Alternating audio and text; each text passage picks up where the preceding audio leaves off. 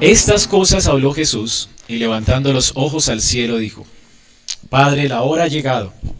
Glorifica a tu Hijo para que también tu Hijo te glorifique a ti. Como le has dado potestad sobre toda carne para que dé vida eterna a todos los que le diste. Y esta es la vida eterna, que te conozcan a ti, el único Dios verdadero, y a Jesucristo, a quien tú has enviado. Yo te he glorificado en la tierra, he acabado la obra que me diste que hiciese.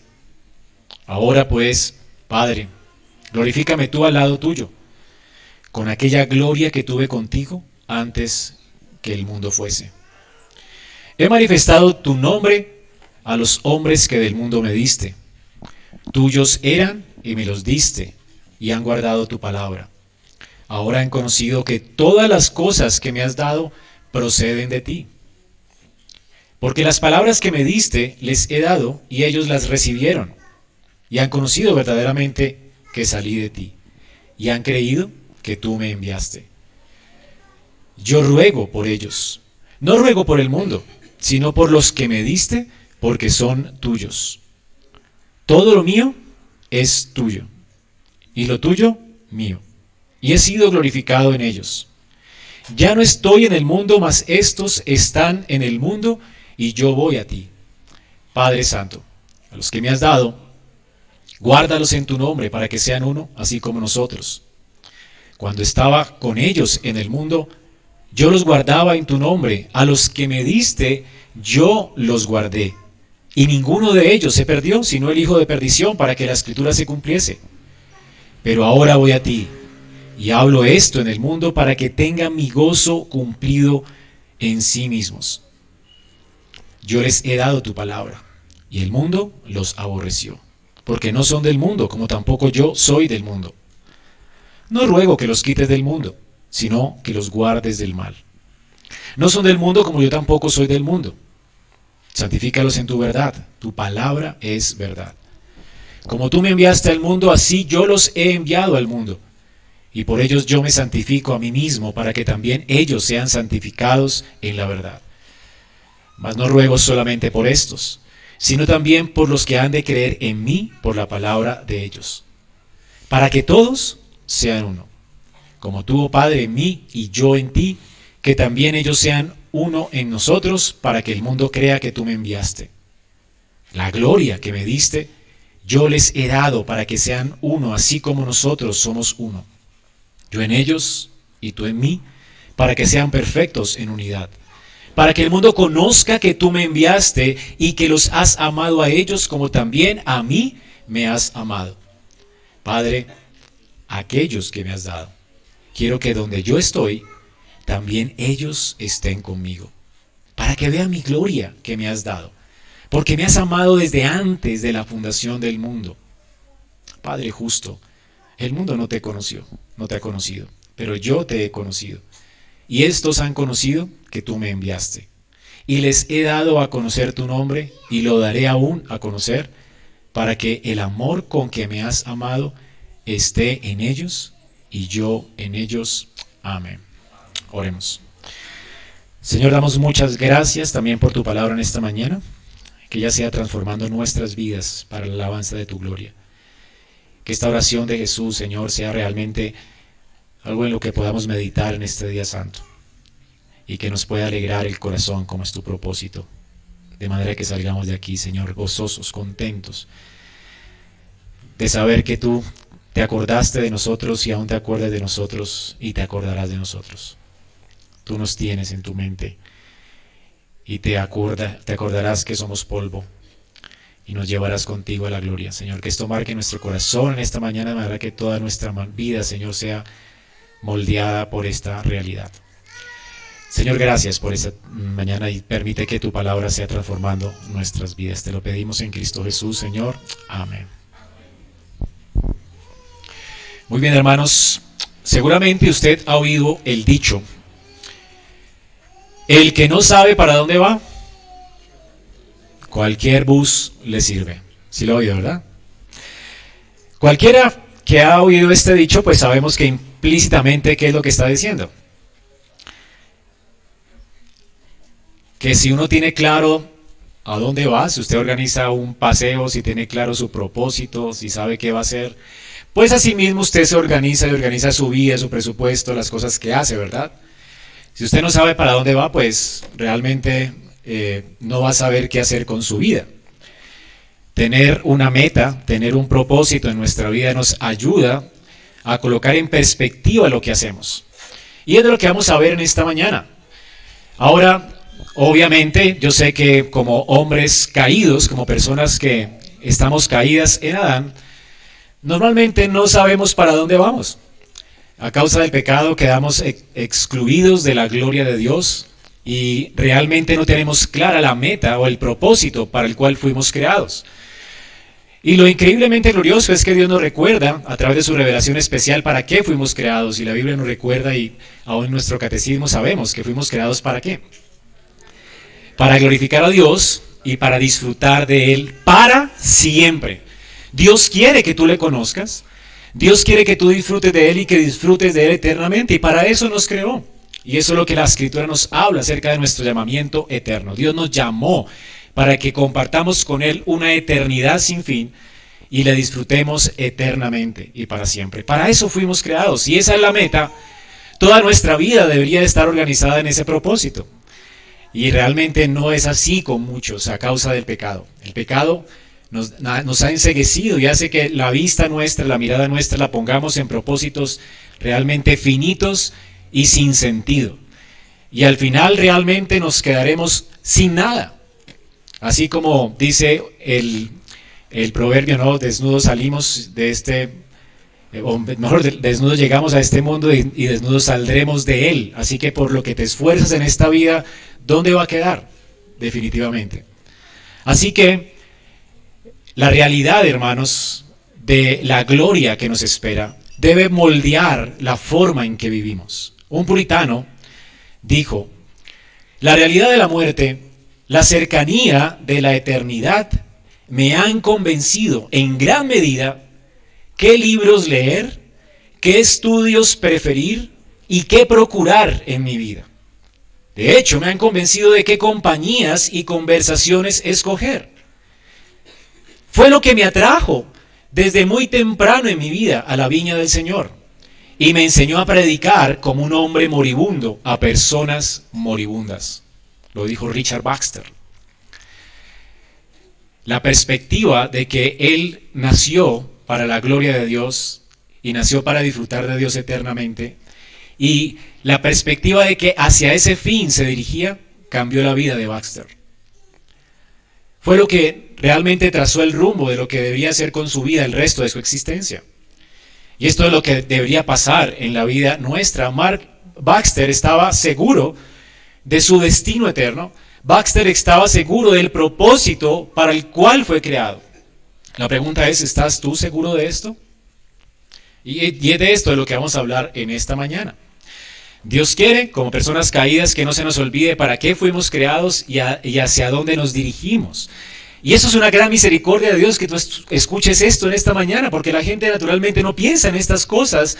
Y hoy Dios nos está llamando a meditar en estas cosas, de, manera que podamos ordenar nuestra vida a la luz de esa realidad que nos espera. Hermanos, en la noche en que el Señor fue entregado, oró para que nosotros pudiéramos compartir su gloria eternamente y para que estuviéramos con Él en esa gloria eternamente, para que disfrutemos de Él para siempre. Él oró por eso. Y es porque Él oro por eso que podemos meditar en esas cosas en esta mañana, anticiparlas y ordenar nuestra vida con la seguridad de que estaremos allí. Y vamos a ver cómo adquirir esa seguridad en esta mañana, en nuestra vida. Es una seguridad que si usted piensa bien, eh, moldeó el pensamiento y la forma de vivir de los discípulos de Jesús. Entender hacia dónde se dirigían fue lo que en primera de Juan, Juan escribió esto. Amados, ahora somos hijos de Dios. Él sabía esto. Pero aún no se ha manifestado lo que habremos de ser. Si somos hijos de Dios, ¿dónde, estar, dónde queremos vivir? En la casa del Padre, donde están las moradas eternas, delante de Él para siempre, disfrutando de Él. Pero aún no se ha manifestado eso. Vivimos en este mundo muchas veces con tantas cargas, ¿verdad? Y problemas que todavía no se ha manifestado lo que habremos de ser si somos hijos de Dios. El mundo a veces se burla, ¿verdad? Cuando decimos que somos hijos de Dios, porque aún no se ha manifestado lo que habremos de ser, pero dice, nosotros podemos tener la seguridad, la garantía y sabemos que cuando Él se manifieste, entonces seremos semejantes a Él y la razón es que le veremos tal y como Él es. Seremos tan gloriosos como Él es.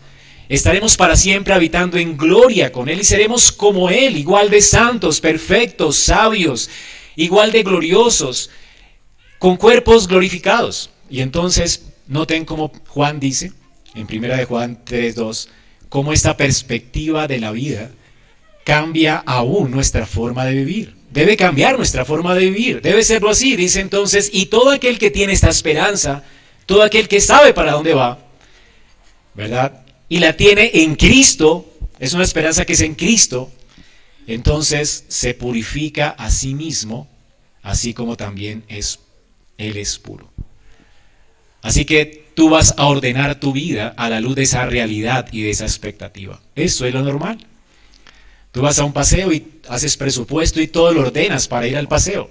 Si tú sabes que vas para la gloria y que tu destino eterno es ser igual a Jesús, ser tan glorioso como Jesús y que ese es tu hogar definitivo y que contemplarás eternamente a Él y que Él será tu tesoro, pues vas a trabajar por eso en esta vida, ¿verdad? Vas a querer ser como Él es. Y vas a querer tener intimidad con Él y prepararte para estar con Él. Eso ordena nuestros pasos.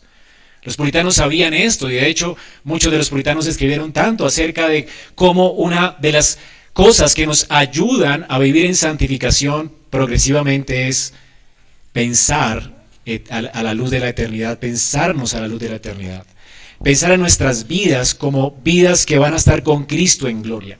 Eso ayuda a alinear todos nuestros propósitos objetivos de la vida y nos ayuda realmente a perder nuestra vida para ganar a Cristo. Eso coloca en perspectiva nuestra vida. ¿Para qué es que vivimos? Ahora, hermanos, si, si, sabemos que somos peregrinos en este mundo, si sabemos que este mundo no es nuestro hogar y que vamos camino a casa, y que nos acercamos cada día que pasa, nos acercamos más a esa meta de estar una eternidad con nuestro amado Señor, eso hace que cada día de nuestras vidas cuente.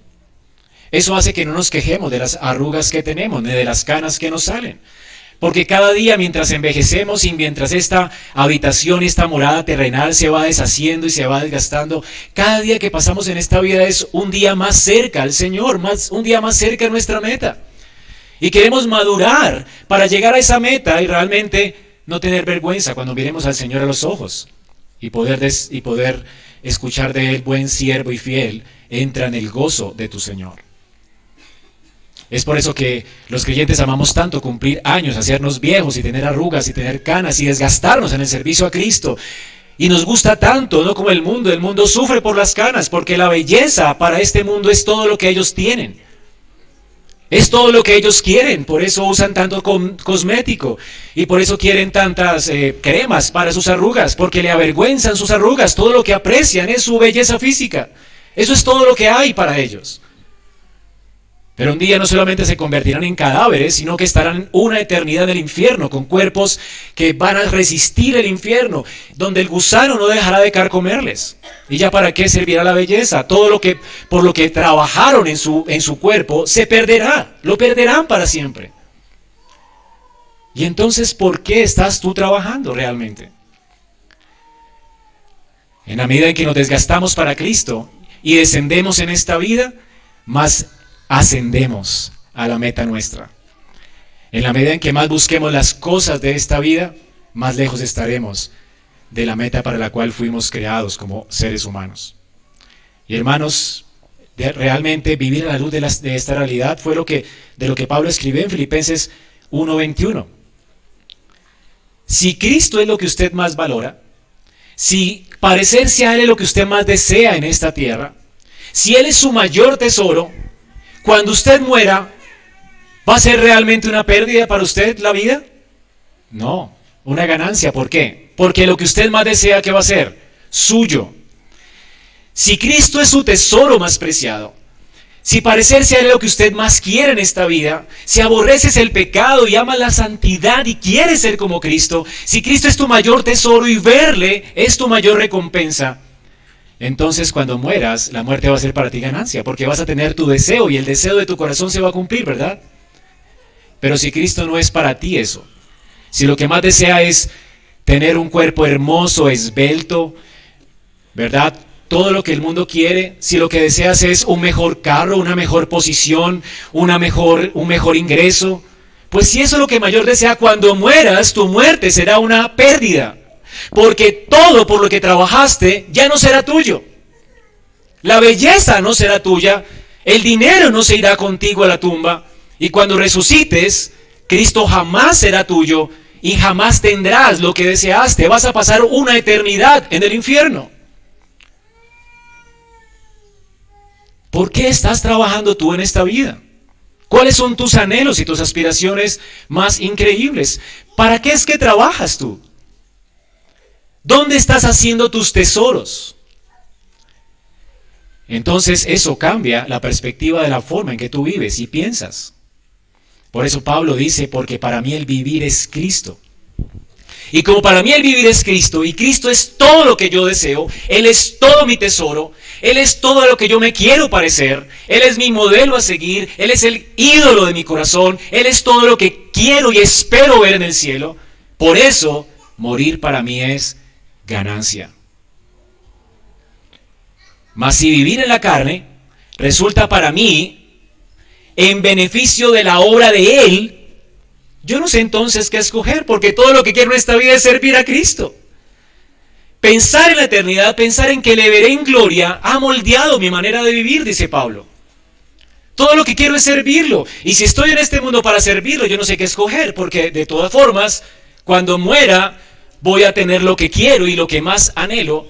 Pero en esta tierra, mientras estoy vivo, estoy obteniendo lo que más anhelo, que es servirlo a Él. Así que yo no sé qué escoger. Y estoy en estrecho. Si quedarme aquí a causa de que quiero que más personas glorifiquen a mi Cristo, o si irme allá y verle en gloria, que es mi mayor deseo. ¿Qué hago? Así que la vida del creyente siempre está en estrecho. Y digo el creyente porque esta no es realmente la satisfacción del mundo, es una gracia que usted piense así, como veremos ahora. Es una gracia que el Padre quiso que nosotros le conociéramos, que el, que el Hijo quiere que estemos con Él y que el Espíritu ha depositado en nuestros corazones esta gracia para que anhelemos esto. Porque sería horrible estar en un lugar donde usted no anhela, ¿verdad? Estar. Así que Dios tiene que cambiar el corazón de piedra que tenemos, porque no es lo que anhelamos naturalmente, para poder que anhelemos a Cristo y que anhelemos lo que Él anhela también. Él anhela que estemos con Él y Él ha puesto su espíritu para que anhelemos estar con Él en gloria. Y es lo que veremos en esta mañana. Hermano, lo que veremos en esta mañana tiene que cambiar tu perspectiva de vida.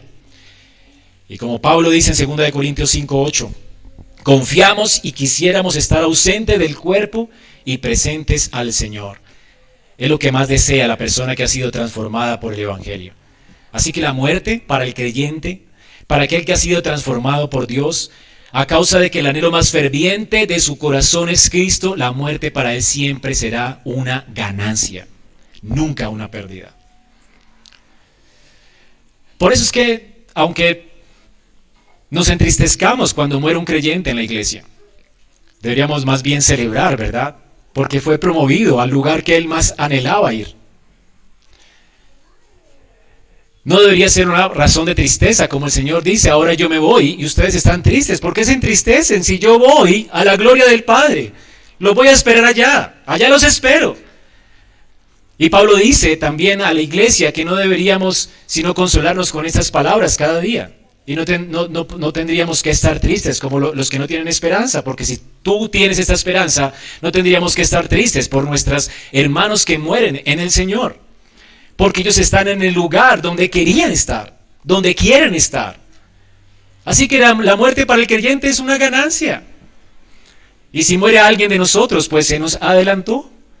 Eso es increíble, ¿verdad? Eso cambia nuestra, nuestra vida. Y, y, lo que rogamos eh, mientras estamos en esta tierra es que en nuestro peregrinaje podamos glorificar a Dios y más gente le conozca. Queremos llevar más hijos a la gloria. Es la razón de existir, es por lo que trabajamos en esta vida. ¿O es por lo que trabajas tú? Te pregunto. ¿Trabajas por el dinero que perece? ¿O por las cosas que a vida eterna permanecen? El salmista, cuando comprendió esto, escribió estas palabras. ¿A quién tengo yo en los cielos sino a ti?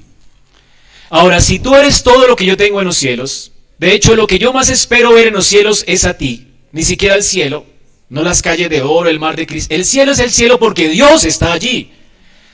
Y él dice, mi herencia y mi porción es Jehová. ¿A quién tengo en los cielos sino a ti? Tú eres mi herencia, tú eres todo lo que anhelo, tú eres mi porción. No quiero las calles de oro, te quiero a ti. Como dijo Moisés, ¿de qué me sirve entrar a la tierra prometida si tú no has de, estar conmigo? Si tú no has de ir con nosotros, no nos saques de aquí, eres todo lo que anhelo. El anhelo del corazón del creyente es Dios mismo, no la ciudad de oro. El oro no le importa, el oro palidece a la luz de la gloria de Dios para nosotros. Y entonces si Dios es todo lo que anhelo, si Dios es todo lo que tengo en los cielos, y eso es todo a lo que aspiro, dice el salmista, fuera de ti yo nada deseo en esta tierra. No hay algo que pudiera consumir mi corazón más que Dios mismo en esta tierra. Mi carne y mi corazón cada día están desfalleciendo, cada día estoy muriendo.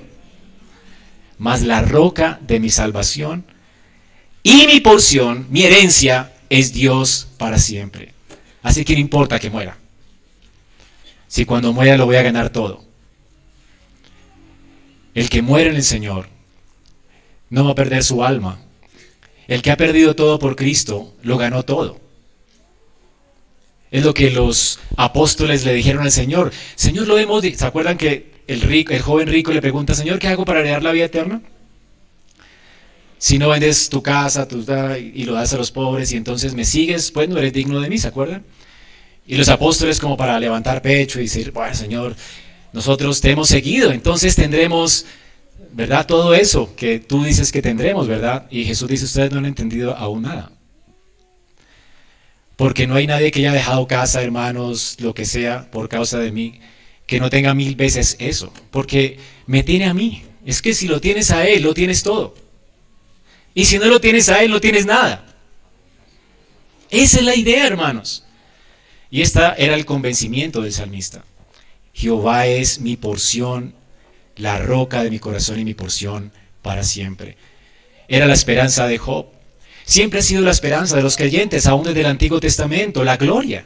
Job, mientras él estaba siendo consumido en su carne, lleno de cargas a causa de su enfermedad, a causa de la pérdida, lo perdió todo en este mundo.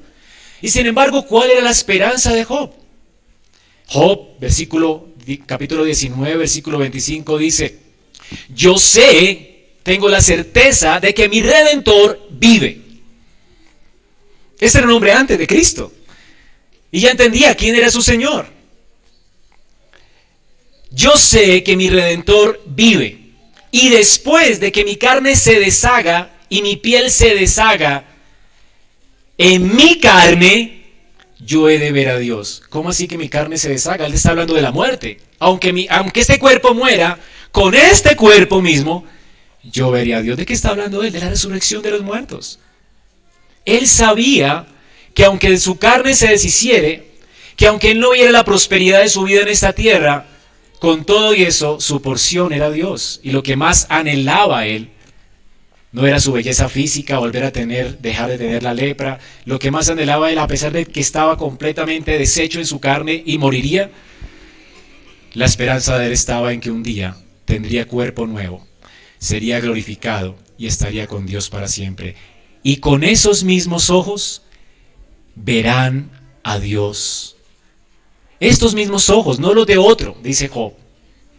Así que aunque mi corazón desfallezca dentro de mí, mi esperanza es que mis ojos verán a Dios. Y Job tenía solamente un atisbo de lo que tenemos nosotros, porque tenemos más revelación acerca de quién es Dios. Y con eso poquito que él vio, esa poca gloria que él vio, esa poca esperanza que él tenía, eso le fue suficiente para deleitarse en la gloria de Dios y no querer otra cosa, sino a Dios mismo. ¿Cuánto más nosotros que ya hemos visto a Dios en la faz de Jesucristo revelado de manera plena y completa? Hermanos, lo increíble es que el Señor quiere que nosotros estemos con Él. Y el Señor nos asegura nuestro corazón para que anhelemos estar con Él y para que ordenemos nuestra vida a la luz de ese deseo que Él tiene y, ese deseo que Él ha puesto en, nosotros para que estemos con Él. Así que note lo que dice el versículo 20 de Juan 17. Hemos llegado al final de la oración de Jesús. Qué pesar, ¿verdad? Pero saldremos de aquí hoy.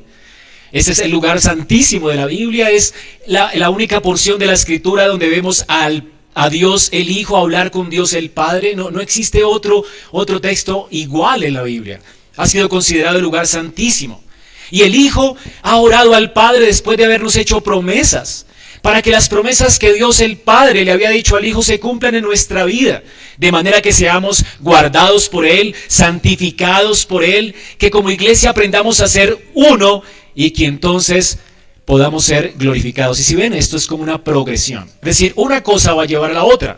¿Para qué Él quiere que seamos guardados de los enemigos de nuestra vida? De nuestro corazón, el mundo, la carne, Satanás. ¿Por qué? Para que seamos santificados, es decir, para que seamos como una novia bien ataviada, hermosa, que se ha presentado un día delante de Él y quiere que nos perfeccionemos cada día. Y Él ruega por eso.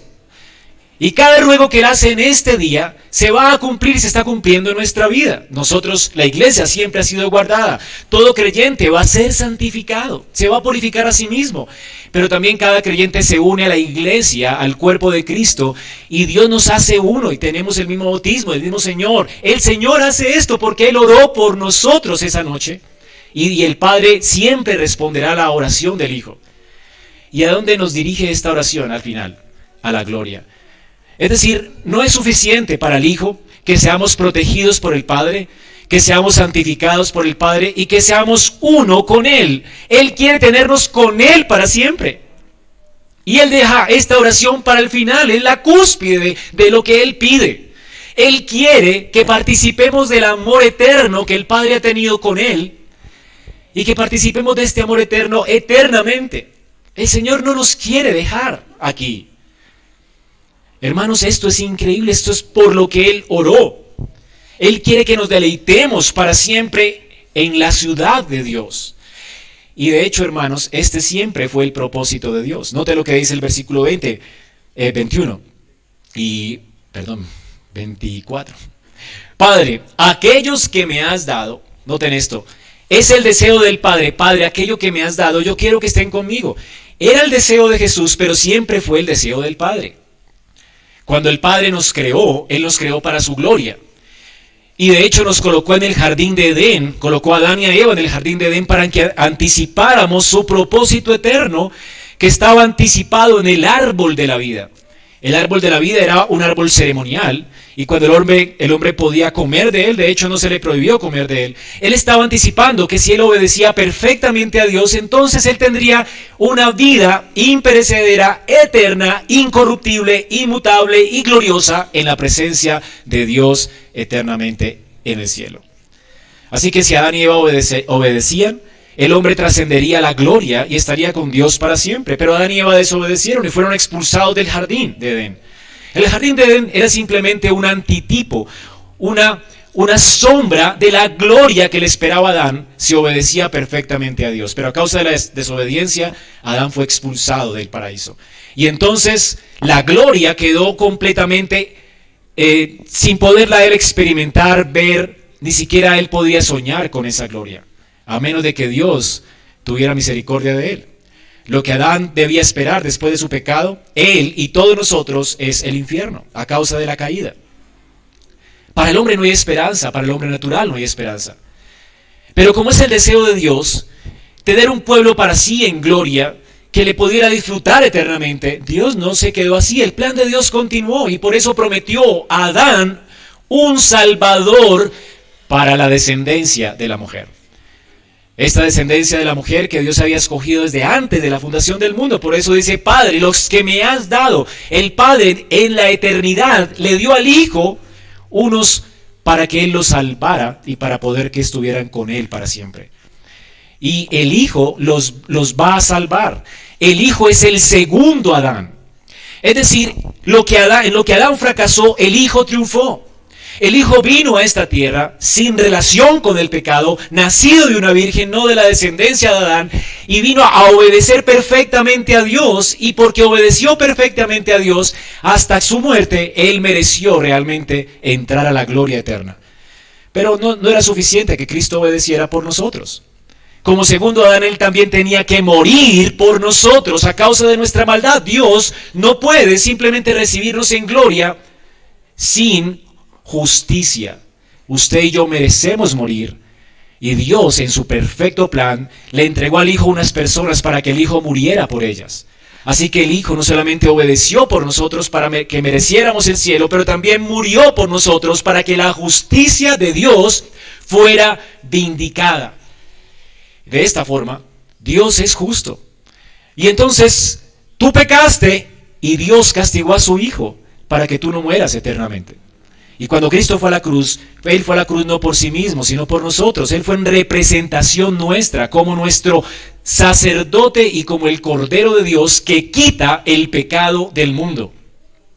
Es así entonces que Cristo pudo resucitar al tercer día de los muertos, porque la muerte no lo podía retener. El salario del pecado, ¿qué es?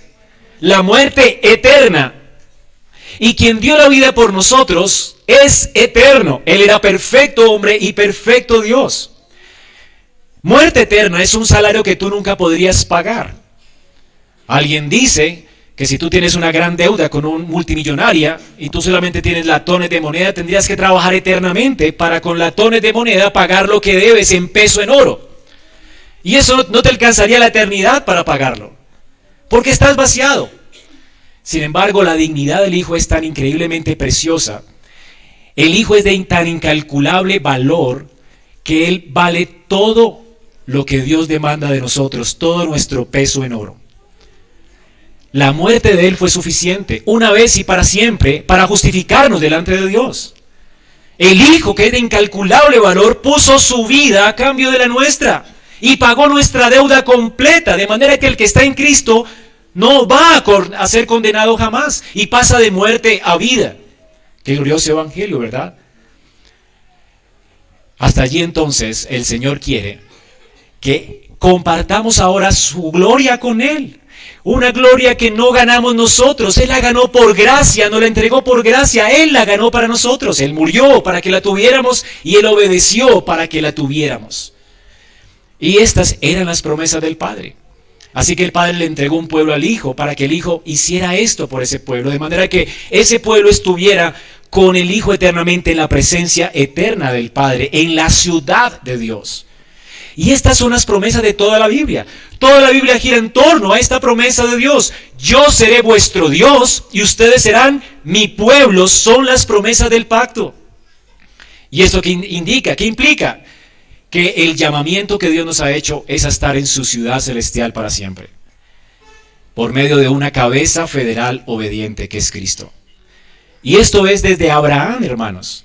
Por eso es que Hebreos 11, 8 en el Antiguo Testamento dice que por la fe Abraham, habiendo sido llamado por Dios, obedeció para salir del lugar de donde estaba, para recibir, dice, obedeció para salir al lugar que había de recibir como herencia. Y salió sin saber a dónde iba. Por la fe habitó como extranjero en la tierra prometida, en Canaán, como en tierra ajena, porque no le pertenecía a él. Morando en tiendas con Isaac y Jacob coherederos de la misma promesa. Ahora, ¿por qué? ¿Por qué es que ellos dejaron una ciudad para ser peregrinos en Canaán? ¿Por qué? Porque esperaban la ciudad que tiene fundamentos, cuyo constructor y arquitecto es Dios. Es decir, que cuando Abraham salió de Ur de los Caldeos, siguiendo la voz del Señor que le decía, ve a Canaán, y yo te entregaré esta tierra, Abraham no estaba pensando en esa tierra como su lugar de destino final. Él peregrinó en Canaán como nosotros compartimos cada fin de mes la mesa del Señor. Y tenemos el pan en la boca y tomamos el vino. Para él Canaán es igual que para nosotros es el pan y el vino. Representan algo, pero no es lo que representa. Representa, pero no es. Anticipan algo. ¿Qué anticipa el pan y el vino? Cristo. ¿Qué anticipaba Canaán? Aquella ciudad cuyo constructor y arquitecto es Dios. Mientras él daba rondas por la tierra prometida, y él esperaba que Dios le entregara a Israel esa tierra, los creyentes de Israel nunca pusieron su esperanza en la tierra. Ellos vieron esa tierra como tipológica. Por eso es que Moisés decía, Señor, no importa la tierra, si tú no has de ir conmigo, no nos saques de aquí, porque no es la tierra lo que quiero, es tu gloria lo que quiero. Muéstrame tu gloria. ¿No era la petición de Moisés? Cada creyente en todo tiempo ha tenido su esperanza puesta en esta gloria prometida por Dios a través del Mesías, de Génesis 3.15. Es por eso que en Hebreos dice también, en Hebreos 11.23, por la fe Moisés cuando nació fue escondido por sus padres tres meses, porque le vieron un niño hermoso y temieron el decreto del rey. Por la fe Moisés, hecho grande, él rehusó llamarse hijo del faraón. Él no quería los tesoros de Egipto. Él escogió antes ser maltratado con el pueblo de Dios que gozar de los deleites temporales del pecado. Él no quería el bálsamo rejuvenecedor de los eh, egipcios. Él no quería la belleza de los egipcios. Él no quería la ostentación de los egipcios ni los tesoros de los egipcios. Él quería a Dios con él.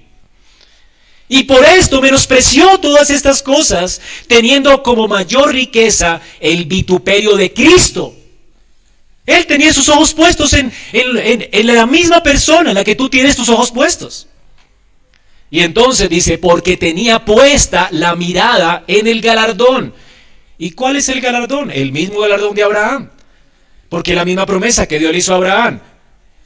Tu galardón es sobremanera grande. ¿Quién era el galardón de Abraham? Dios mismo.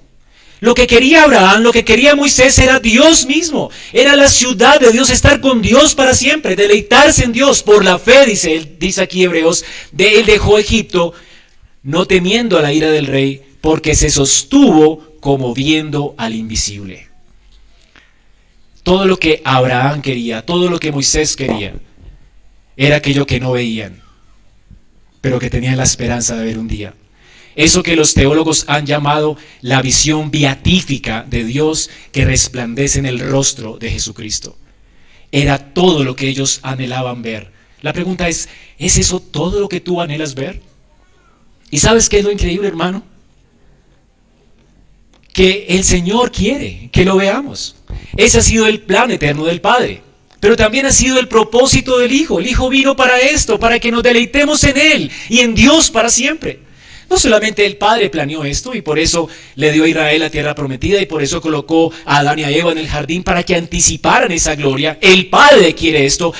Y el Padre le entregó al Hijo un pueblo para que, y el Hijo dice aquí que, Padre, aquellos que me has entregado, que me has dado, dice el versículo 24, quiero, quiero, no tiene esa palabra quiero, Él quiere. No solamente es el plan del Padre, y por eso el Padre se los entregó a Él, Él también quiere. Y noten esto, hermanos, Él quiere esto. Porque, nos, porque la iglesia, el pueblo de Dios, el pueblo que Dios escogió para que esté con Él, ese pueblo, Dios lo apreció desde la eternidad y se lo entregó como un don y un regalo al Hijo. Y depende de dónde venga el regalo, usted no lo quiere perder, ¿verdad? Le ha regalado a usted, yo me acuerdo que mi esposa sufrió cuando le, le robaron su anillo de compromiso. Y siempre se lo ponía, lo colocaba en lugares especiales, lo brillaba, le echaba brillo, porque era lo más preciado para ella. ¿Y por qué? Porque era de oro, no. ¿Verdad? No es por chicanear, pero venía de mí. ¿Verdad?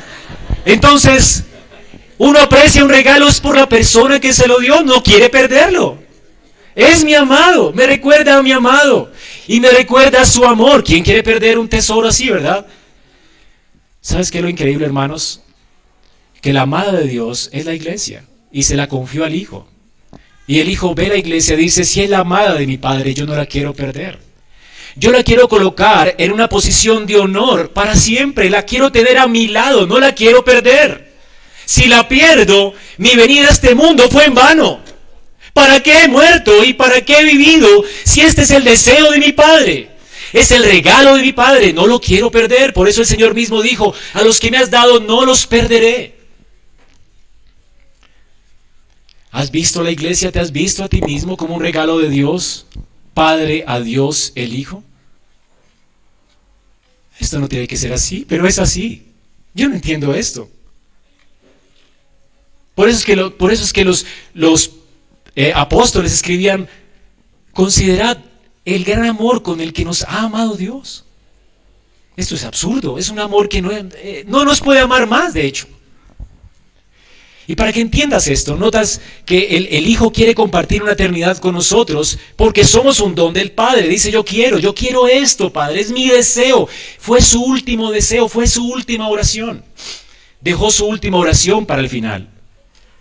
Yo quiero que los protejas, yo quiero que los santifiques, yo quiero que los unas, que los hagas uno, pero sobre todo, Padre, yo quiero que estén conmigo. Yo nunca los quiero perder. Ese es mi mayor deseo, Padre, y el Padre va a responder esa oración.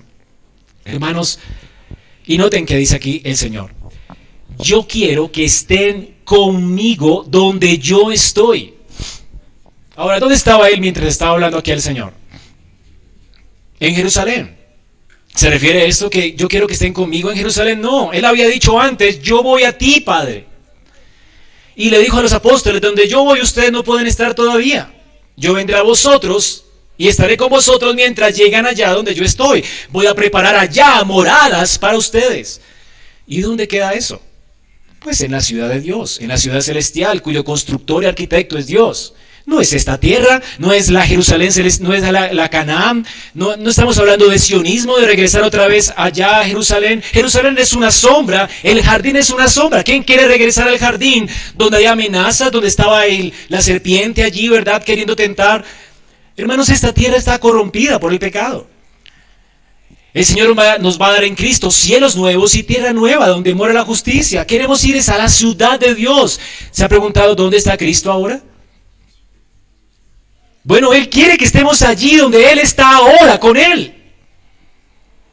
Es allí donde está ahorita también cuando fue eh, quitado de nosotros, de la vista de eh, Eliseo, Elías. Es allí donde está Enoch y con, donde fue traspuesto Enoch como anticipo de que un día seremos también traspuestos junto con Enoch y con Elías. Estaremos con Jesús en gloria. Donde Él está, estará la iglesia. Él no la perderá. Él quiere que estemos en la ciudad de Dios. Y Él quiere que estemos en la ciudad de Dios porque en la ciudad de Dios lo que más resplandece no son las calles de oro, no son el mar de cristal, sino Él. Noten lo que dice, yo quiero que estén conmigo allí en esa ciudad donde yo estoy. Él está anticipando ese día y, y, el Padre tomará en cuenta su sacrificio vicario y que la muerte no lo podrá retener y que resucitará y ascenderá en gloria. Y es por eso que todos le vieron ir, ¿verdad? Y trascender al cielo con su cuerpo como él murió, así su cuerpo resucitó y ese mismo cuerpo trascendió a la gloria eterna. Y Él está allí ahora sentado a la diestra de Dios. Fue lo que vio Felipe cuando lo estaban apedreando, a Cristo parado de pie delante de su trono, esperándole. Él está esperándonos a cada uno de nosotros. Se pondrá de pie cuando llegues. ¿No es lo primero que quieres ver? Los ojos de tu Señor diciendo, buen siervo y fiel, bienvenido a casa. ¿No es tu mayor aspiración? Es esto, hermanos, es increíble. Yo quiero que estén allí. Y entonces dice el versículo 24, ¿para qué quiere que estemos con Él? Para que vean mi gloria. Porque es el deseo de Cristo que estemos con Él. Para que veamos su gloria. Ese es el para qué del texto. Él quiere que contemplemos su gloria porque fuimos creados para esto. Para deleitarnos en Dios para siempre. Por eso es que nos gusta ir a las cataratas del Niágara y buscar lugares así exóticos y ver cosas exóticas, porque nacimos para ver estas cosas. Y todas estas cosas son un pálido reflejo a la luz de la grandeza de nuestro Señor Jesucristo. No hay nada que se compare con Él. No hay nada más precioso que Él. No hay nada más hermoso que Él. El salmista dice, eres el más hermoso de los hijos de los hombres. La gracia se derramó sobre ti. Las calles de oro palidecen a la luz de Cristo. Él sale en Apocalipsis, dice Juan, que todas esas calles de oro que deberían ser resplandecientes, ni siquiera o todas son opacadas por el resplandor de la gloria de Cristo. Por eso es que ni, ni siquiera hay sol. El sol se opaca a la luz de Él. Todo palidece a la luz de Él. Es lo más espléndido que usted pudiera ver. Es lo más grandioso que usted pudiera imaginar.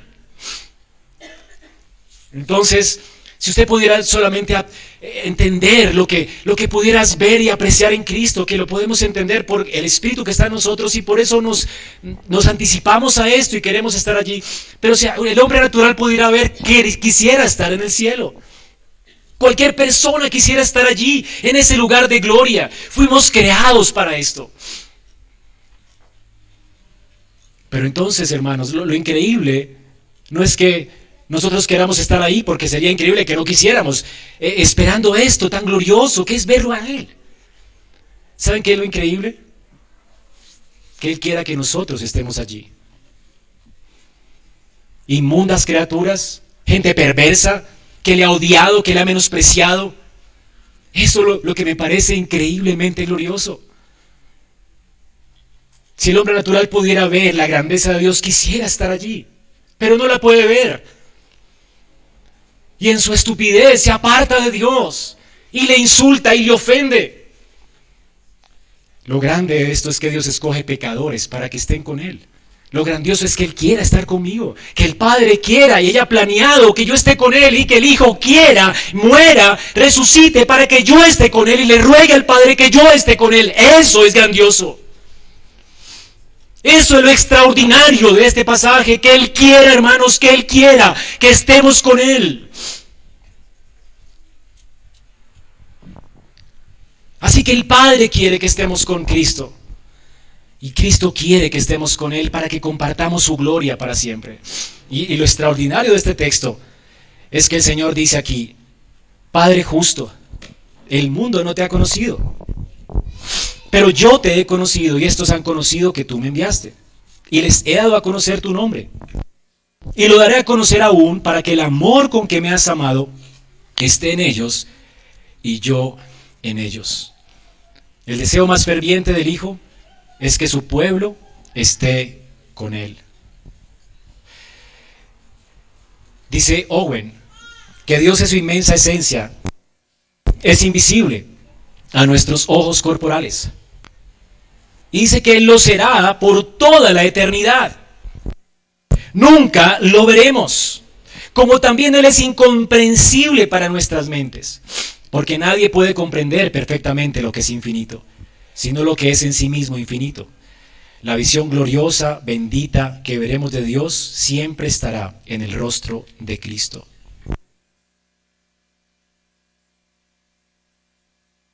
Perdón. Owen escribe esto para que entendamos que la gloria de Dios siempre la veremos en la faz de Jesucristo.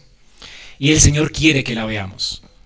Pero el Señor quiere que la veamos no solamente para que apreciemos su gloria, sino, por último, Él quiere que la veamos para que reflejemos su gloria, para compartir con nosotros su gloria.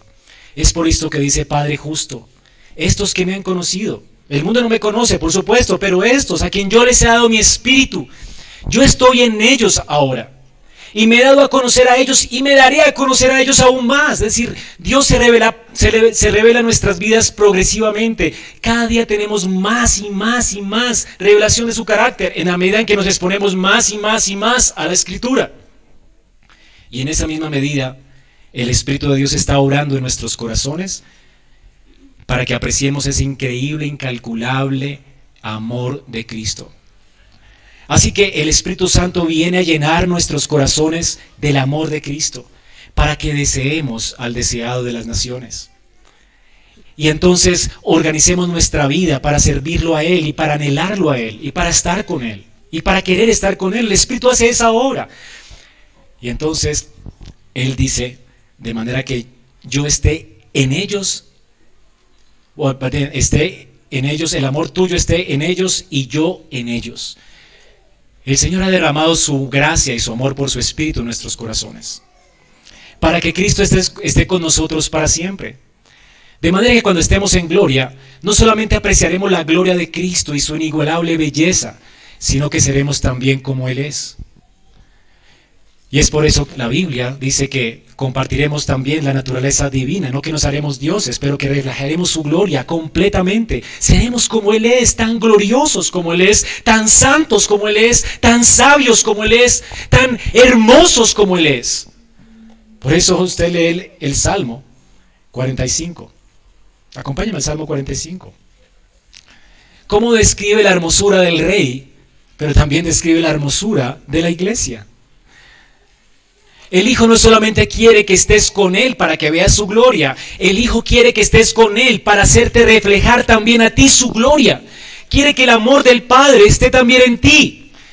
Y noten esto, así como tú me has amado a ti, a mí, perdón, yo quiero que el amor tuyo esté en ellos.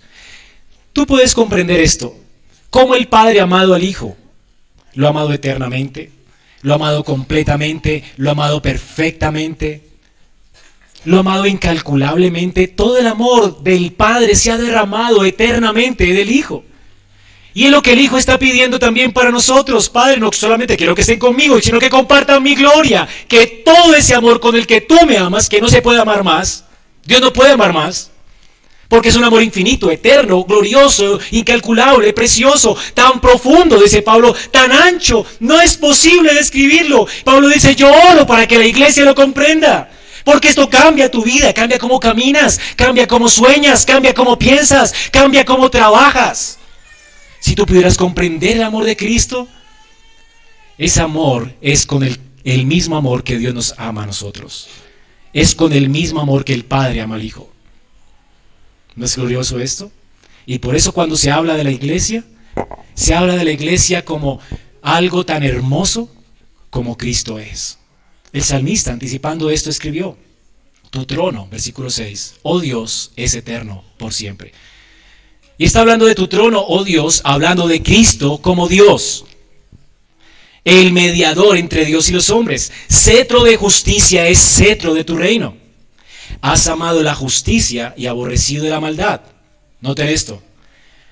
Tu trono es eterno, oh Dios. Después dice, por tanto, como tu trono es eterno, como él aborreció la justicia, como amó la maldad, ver, como eh, aborreció la maldad y amó la justicia, por tanto, te ungió Dios, el Dios tuyo. Está hablando de un Dios ungido por otro Dios. ¿Comprenden esto? Es Dios el Padre ungiendo al Dios el Hijo a causa de que Dios el Hijo aborreció la maldad y amó la justicia. Y entonces el Hijo de Dios, que es también Dios, y Él es eterno, su trono es eterno, su cetro de justicia es eterno, dice aquí, por tanto te ungió Dios el Dios tuyo. ¿Cómo lo ungió? Con óleo de alegría más que a tus compañeros. Mirra y aloe y casia exhalan todos tus vestidos. Desde los palacios de marfil te recrean. Hijas de reyes estarán entre tus ilustres. Está la reina a tu diestra. Noten cómo el rey es glorioso, pero la reina también. Está la reina a tu diestra, con oro de Ofir. Tan glorioso como tú, así de gloriosa es la reina. Oye, hija, mira, mira tu gloria. No solo mires la gloria de Cristo, anhela esta gloria, porque la misma gloria de Cristo es tu gloria. Oye, hija mía, e inclina tu oído, olvida tu pueblo, olvida la casa de tus padres. Y el rey deseará tu hermosura. Es lo mismo que dice el Señor, el que no renuncia a todo lo que posee, no es digno de mí. Olvida tu pecado. ¿Para qué quieres más revolcarte en el pecado? Las cosas temporales de esta vida, cuando tienes gloria, la gloria prometida de, de Dios en Cristo. ¿Para qué quieres eso? Olvida tu vida pagana. Olvida servir a otros ídolos. Olvida el servicio a otros dioses. Olvida soñar con esta vida como si fuera todo lo que hay. Olvida esto. Y entonces el rey deseará tu hermosura. Inclínate a él porque él es tu Señor. Y las hijas de Tío vendrán con presentes. Implorarán tu favor los ricos del pueblo. Toda gloriosa es la hija del rey en su morada. Wow.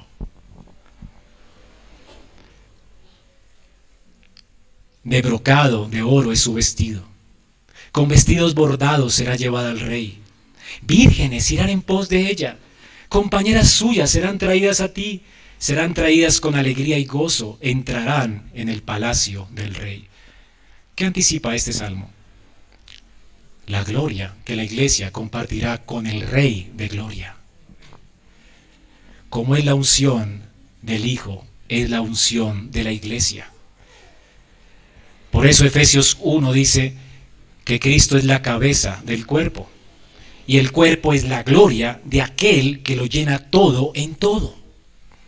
Somos el resplandor de la gloria de Cristo, como Cristo es el resplandor de la gloria de Dios, y de esta manera participamos de la naturaleza divina y del amor eterno de Dios el Padre.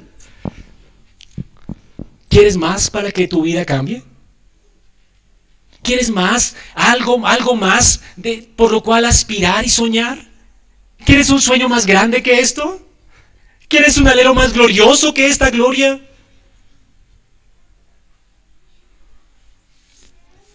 Pablo dice que ahora vemos oscuramente como en un espejo. Ahora esa gloria ha sido derramada en el corazón, ese amor ha sido derramado en nuestros corazones. Pero no es todo lo que queremos. Yo no quiero solamente ver por fe. Yo quiero ver por vista. Y ese es el corazón de la vida cristiana.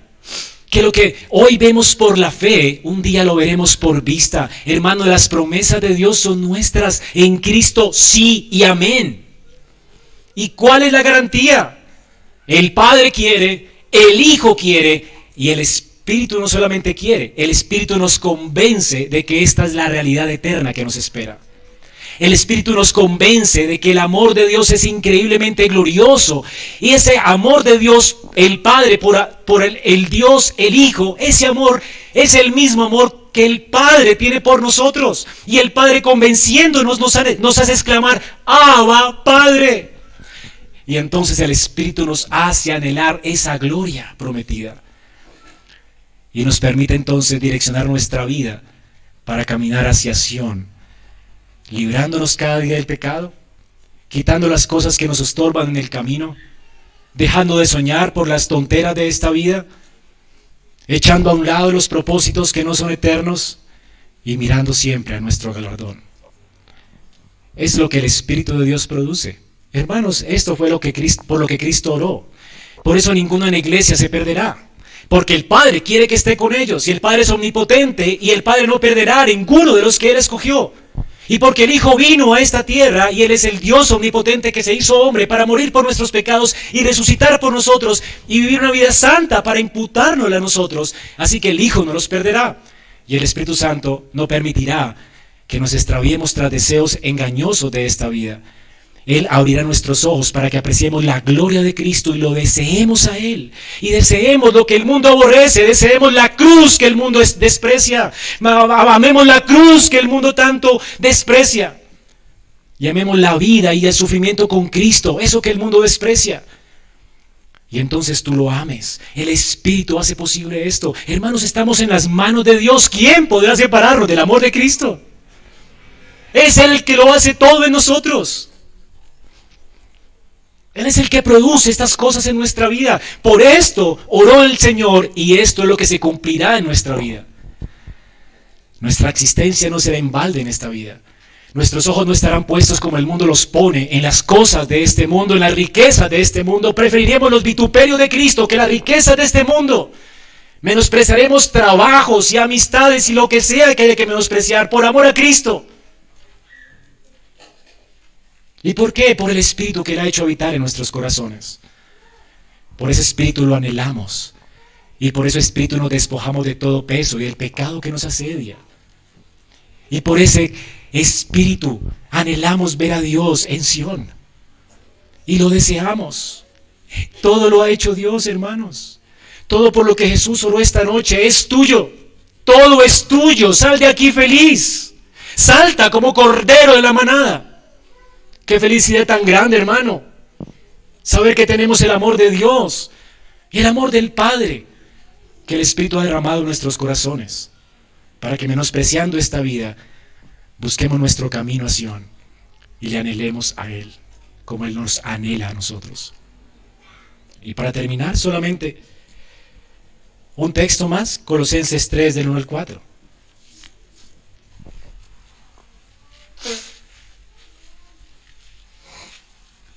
Pues si habéis resucitado con Cristo, buscad las cosas de arriba, donde está Cristo, sentado a la diestra de Dios. Poned la mira en las cosas de arriba, no en las de la tierra. Porque habéis muerto y vuestra vida está escondida con Cristo en Dios. ¿Por qué este consejo? Porque tenemos un corazón de carne todavía. Aunque el Espíritu está en nosotros, el Espíritu a través de su palabra nos reconviene, nos recomienda que no nos dejemos engañar por las cosas de este mundo. Las cosas de este mundo son pasajeras, pero el Dios que tenemos es eterno. Es para Él que vale la pena vivir. Es a Él a quien vale la pena servir. Es a Él a quien vale la pena adorar. Los ídolos del mundo son vanos. Las cosas de este mundo perecen. Busca tu tesoro en el cielo. ¿Y por qué? Se supone que ha muerto con Cristo, ¿verdad? Y nuestra vida está, con, está escondida con Cristo en Dios. Así que ¿para qué quieres retener tu vida ahora? No retengas tu vida hoy, no retengas tu, tu posesión hoy, tu posición hoy. Nada de esto vale la pena. Si tienes que sufrir a causa de Cristo, sufre con gozo, porque tu galardón no está aquí, porque tu gozo no está aquí, porque tu deleite no está aquí.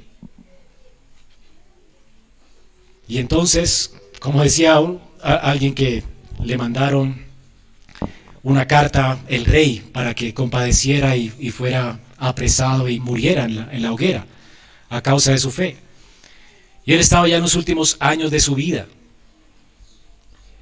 Y le respondió al rey, ya estaba casi que moribundo, ya estaba a punto de morir y no podía comparecer ante el rey. Y él escribió al rey antes que compadezca delante de ti, ¿verdad? Estaré realmente compadeciendo delante de, Dios y estaré, con, estaré en gloria mientras tú sufres en este mundo.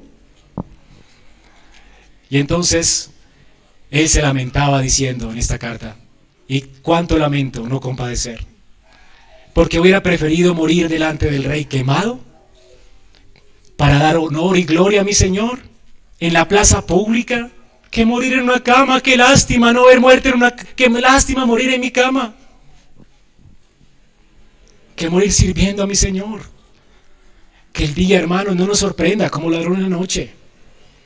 Que ese Señor ha de venir mañana, te sorprenda sirviéndole, honrándole, colocando tu pellejo por amor a Él, viviendo para su gloria trabajando para su gloria. No desperdicies tu vida. Que saber para dónde vas te lleve a considerar y a vivir a la luz del lugar a donde te diriges.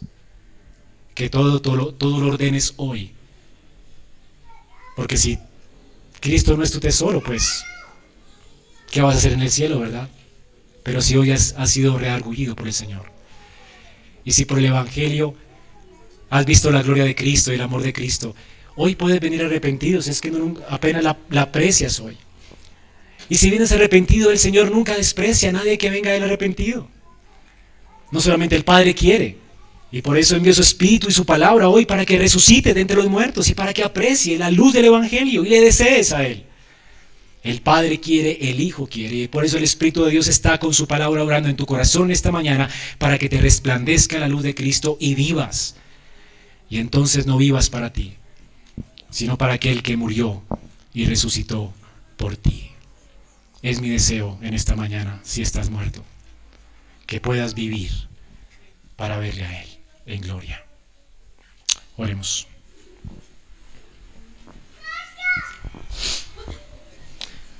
Señor, gracias por tu palabra y por tus promesas. Gracias por recordarnos, Señor, que es realmente seguro en nuestra vida y precioso en nuestra vida. Y ese eres tú. Por eso tú nos dices hoy que si alguno quiere venir en pos de ti, que se niegue a sí mismo, tome su cruz y te siga.